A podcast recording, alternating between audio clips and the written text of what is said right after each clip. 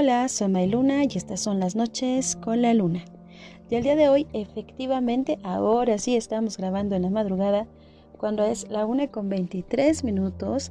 No tiene mucho que acaba de pasar el velador, así que ahora sí no se escucha el gas, ni que los vecinos suben, a menos que ladren mis perritos, que espero que no, pero para que no interrumpan el programa.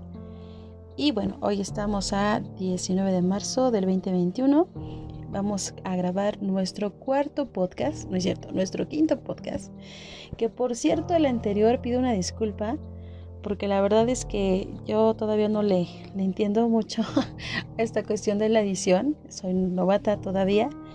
Y se fueron dos programas en uno, que realmente pues espero que lo hayan disfrutado y que les haya gustado el contenido. Vamos a seguir subiendo más historias, más, más este, relatos, anécdotas, etcétera. Y también comentarles que tengo ya este mi, mi correo donde ustedes pueden mandarme sus historias y se los comparto que es las noches con la luna gmail.com ahí me pueden mandar sus historias yo las puedo leer si quieren que sea de manera anónima se vale. Em, pues ahora sí que los invito a que me escriban a que me manden sus historias paranormales, sus experiencias, si han escuchado algo extraño en alguno de mis audios, eh, que más eh, también sobre las películas, que de hecho hoy vamos a hacer un programa sobre las películas que marcaron mi infancia. Por ahí se escucha a lo lejos el velador, ver si no me creían. Y este, películas que marcaron mi infancia y que, como yo les mencioné en el primer capítulo, así capítulo número uno, Bye. siempre, bueno, de niña fue muy miedosa, muy miedosa.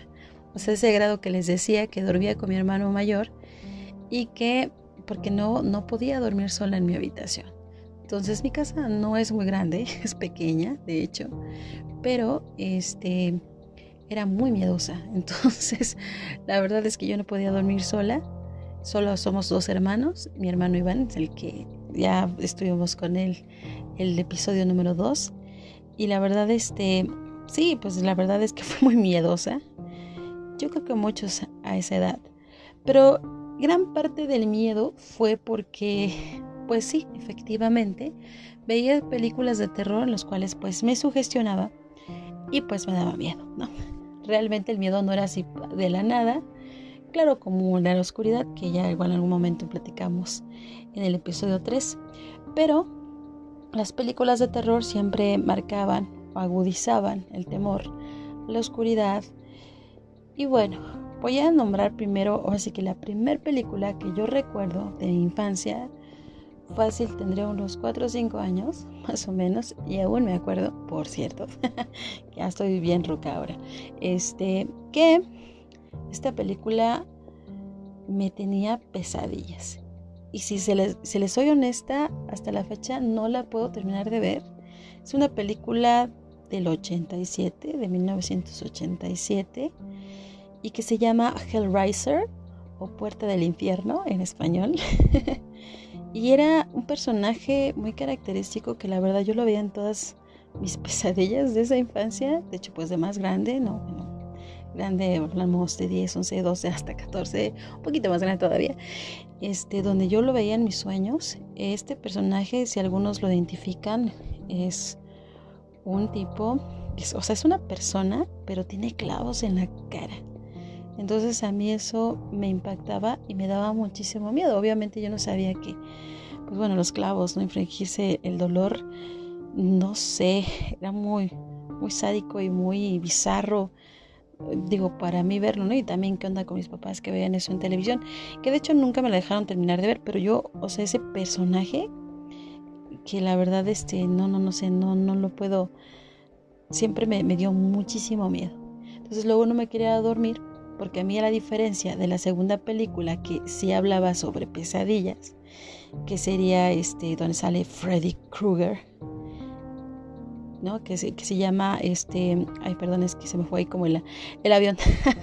no, no es cierto, ya saben, es la parte de hacer en vivo este podcast y de corridito.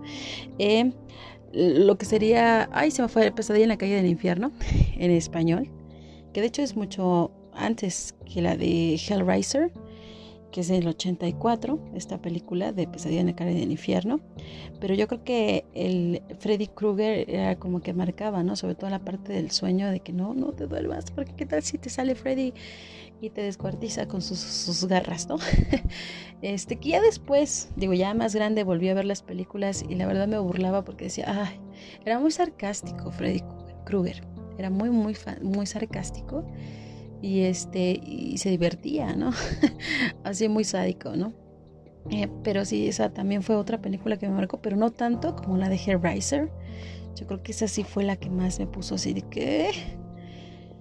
Y bueno, ya hablando de películas así como más infantiles, digamos así, entre comillas infantiles, en algún momento ya me les mencioné, creo que en el tercer podcast, ya ni me acuerdo bien, sobre la película de Poltergeist este que pues bueno que le pusieron en español juegos diabólicos y que también es mucho más vieja incluso que Pesadilla del Carne del Infierno eh, que es del 82 pero ese igual me daba muchísimo miedo no porque aparte la protagonista era una niña. Entonces en ese en esa época pues yo también era una niña y también estaban de moda los juguetes no que apenas eran eléctricos y demás que bueno los que tenían mucho varo podían tener más eh, juguetes de ese tipo pero eh, la televisión, ¿no? que el radio y todo eso, la película está muy interesante. Y ya después, ya más grande que la volví a ver, y de hecho hace no mucho la volví a ver completa, de hecho vi la 1, la 2 y la 3, y la 1 y la 2, padrísimas. Pero, ay Dios, está huyendo el perrito. está algo pasando intenso allá afuera. No sé si se escuche, pero hay perritos allá fuera en la calle. Les digo que se pone interesante el show. En la noche es donde más se siente. Pero bueno, les decía de Pottergeist que vi la 1, la 2 y la 3. Y la 1 y la 2, ok, la 1 yo me quedo con la 1, definitivamente. La 2 está 2-2, así más o menos. Pero la 3 sí, la verdad, me decepcionó completamente. Siento que ella no se sintió como la magia del primer director. Pero bueno, otra vez película que te marca en la infancia, este, pues la televisión, ¿no? Entonces ya, ya no sabes, te sientes bombardeado por varios puntos, ¿no? Tanto si me voy a dormir, qué tal se me sale el monito con clavos en la cabeza, este, y sangrando. Eh, o me sale Freddy Krueger, o mejor me pongo a ver la tele, pero qué tal si me sale un, un, este, un, fantasma, ¿no? Porque se supone que son los poltergeist, son esos fantasmas o espíritus chocorreros, así les dicen, que son espíritus rebeldes, que tienen tantísima energía, lo cual pueden mover cosas, tirar cosas y demás. Entonces, bueno, eso se refieren los poltergeist. Supongo que muchos de ustedes ya saben, y si no, pues bueno, les comento que justamente así se les da esa determinación a esos espíritus que tienen eh, esa habilidad, digamos, por mover las cosas, pero no al plan.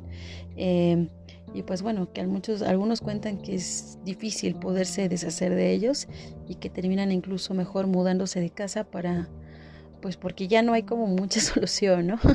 Entonces, digo, yo no sabía en, cuando era niña realmente a qué se referían los poltergeist, pero eh, bueno, así, así funciona según la ciencia de, la este, de lo paranormal, porque creo que sí es una ciencia, por ahí he visto investigaciones, déjenme, me, cultivo más en el tema, pero sí, por ahí se cuenta.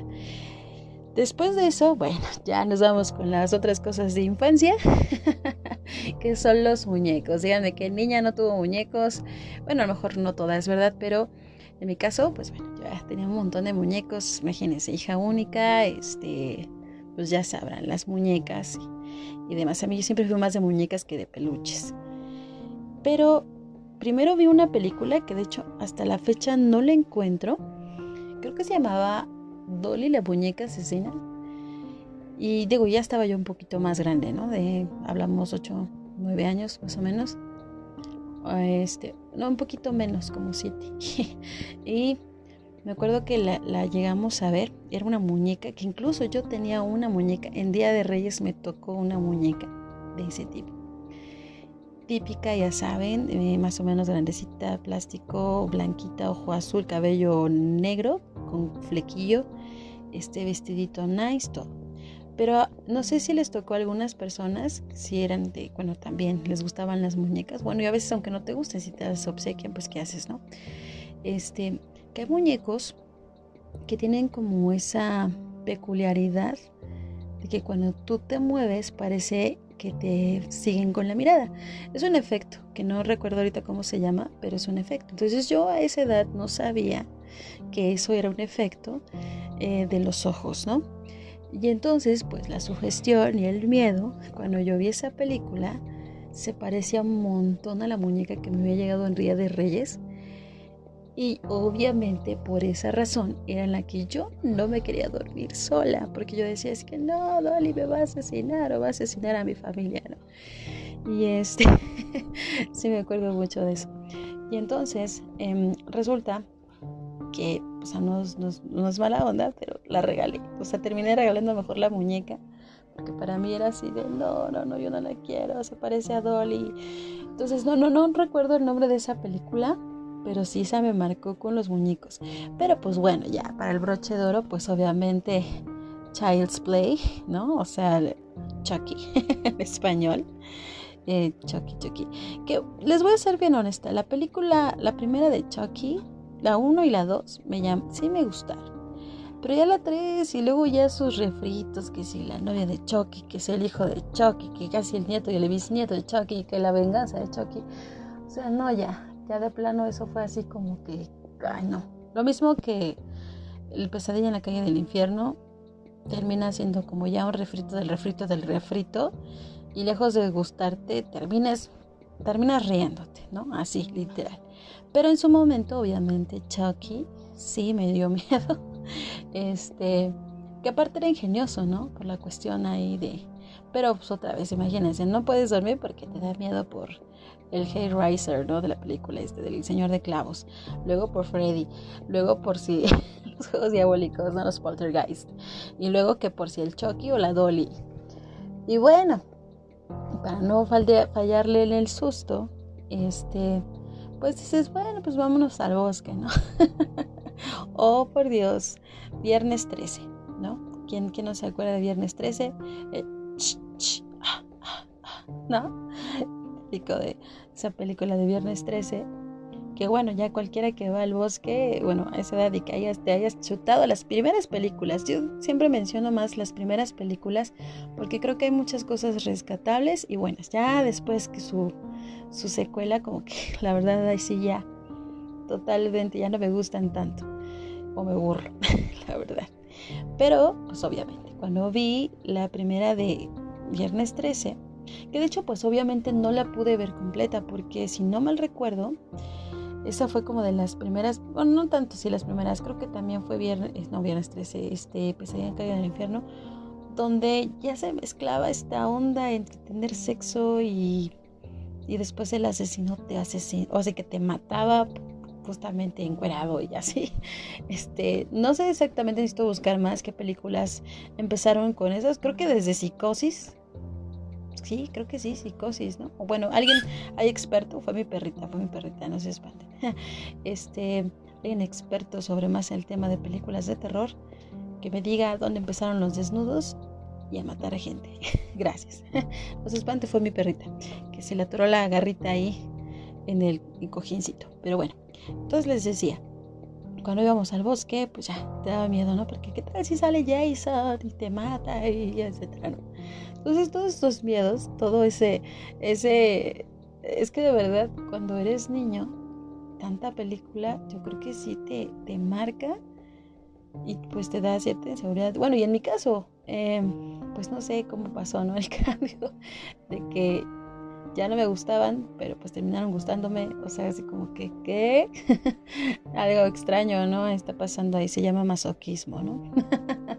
pero bueno, Tuvimos a Jason, que también me tocó la época de Jason, viernes 13, que por cierto después, no me recuerdo el año con exactitud, pero este hubo una, una película que la verdad yo burlé un montón, porque fue que creo que Freddy versus Jason, no me acuerdo en qué año, en 2000 y tanto, y yo dije, o sea, por Dios, les lo juro que yo en el cine me la pasaba risa y risa y como que se quedaban viendo pues porque esta mona se ríe, ¿no? Es que de verdad era muy tonto.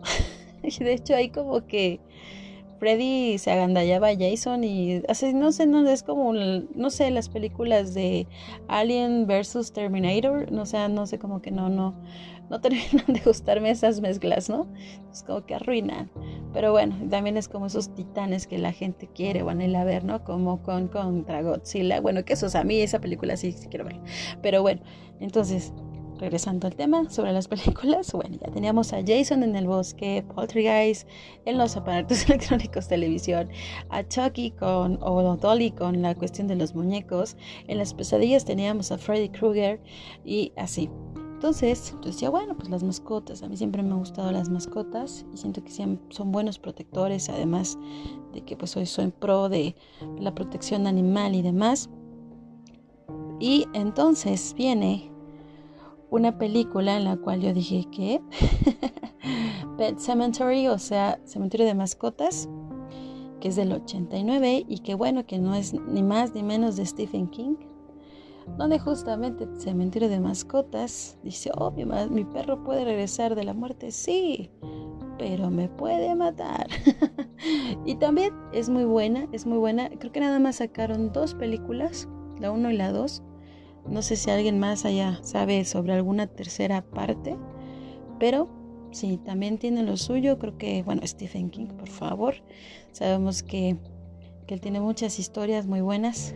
Eh, bueno, que ya también después tenemos eh, It o Eso en español, el payaso asesino, que de hecho mi miedo a los payasos realmente no fue con It.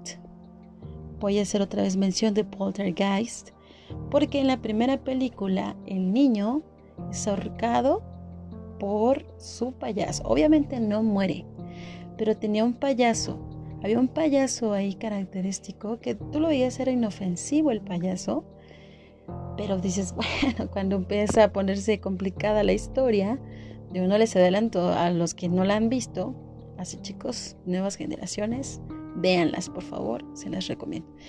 Y entonces desde ahí dije, oh, los payasos, los payasos. no, gracias. Este, y bueno, ya con It, pues obviamente cambió, ¿no? Que obviamente no, a lo mejor no eran los efectos especiales que uno esperaba, pero, pero para hacer los ochentas creo que pues sí, se, se lograba además del objetivo de espantar. Y bueno, It solamente fue una película, ya ahorita hicieron este ahora sí que el remake de It y ya, ya incluso terminaron la historia que de hecho dicen que está mucho más basada la verdad no he tenido la oportunidad de leer los libros pero dicen que está mucho más basada en los, a los libros que la primera película que pues, fue igual en los 80s o no ahí sí les, les debo el dato de esa película con exactitud este, pero eh, sí, It. ¿Y qué escena peculiar fue la que más me marcó It?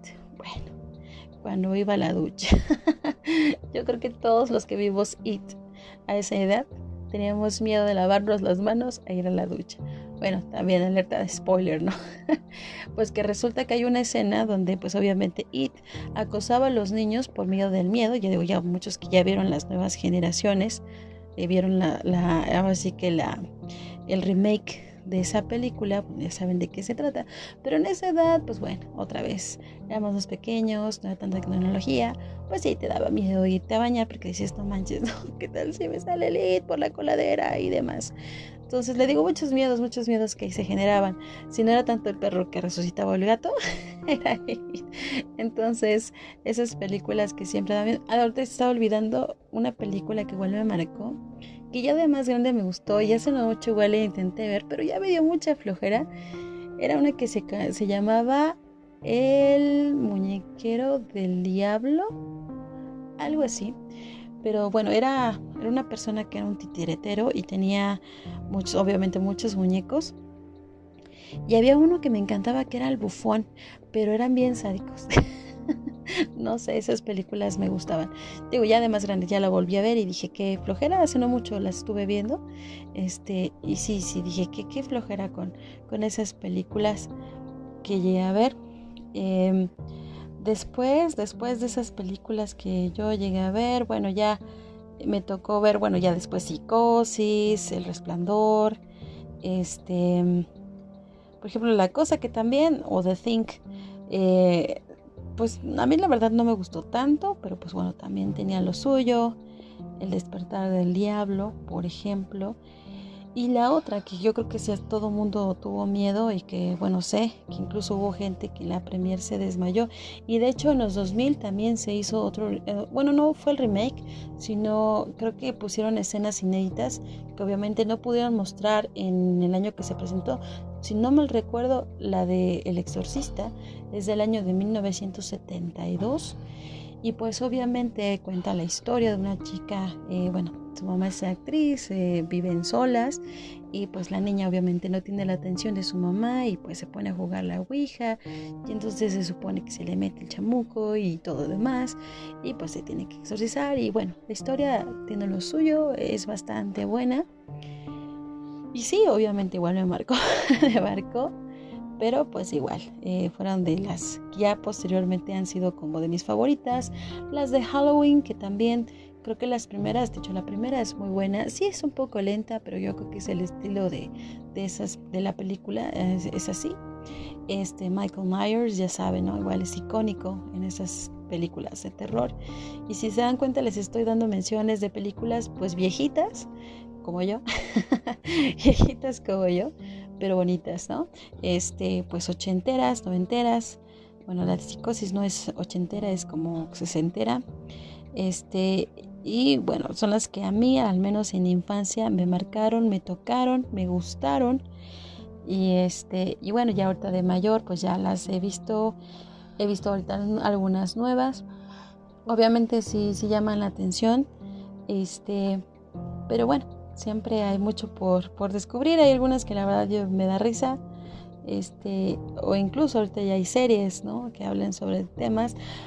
Pero bueno, los que no han podido ver estas películas, les recomiendo que también no nada más en inglés, ¿eh? o sea, también les voy a comentar que este que en, español, por ejemplo, hay unas, bueno, al menos hay tres películas que a mí me gustan, que son este, déjenme, les busco, mmm, que son, por ejemplo, hasta el, hasta el, viento tiene miedo, que es igual, es como de los 60 y a mí en lo particular me encanta, me encanta. Es más, cuando es Día de Muertos y que las pasan otra vez por las...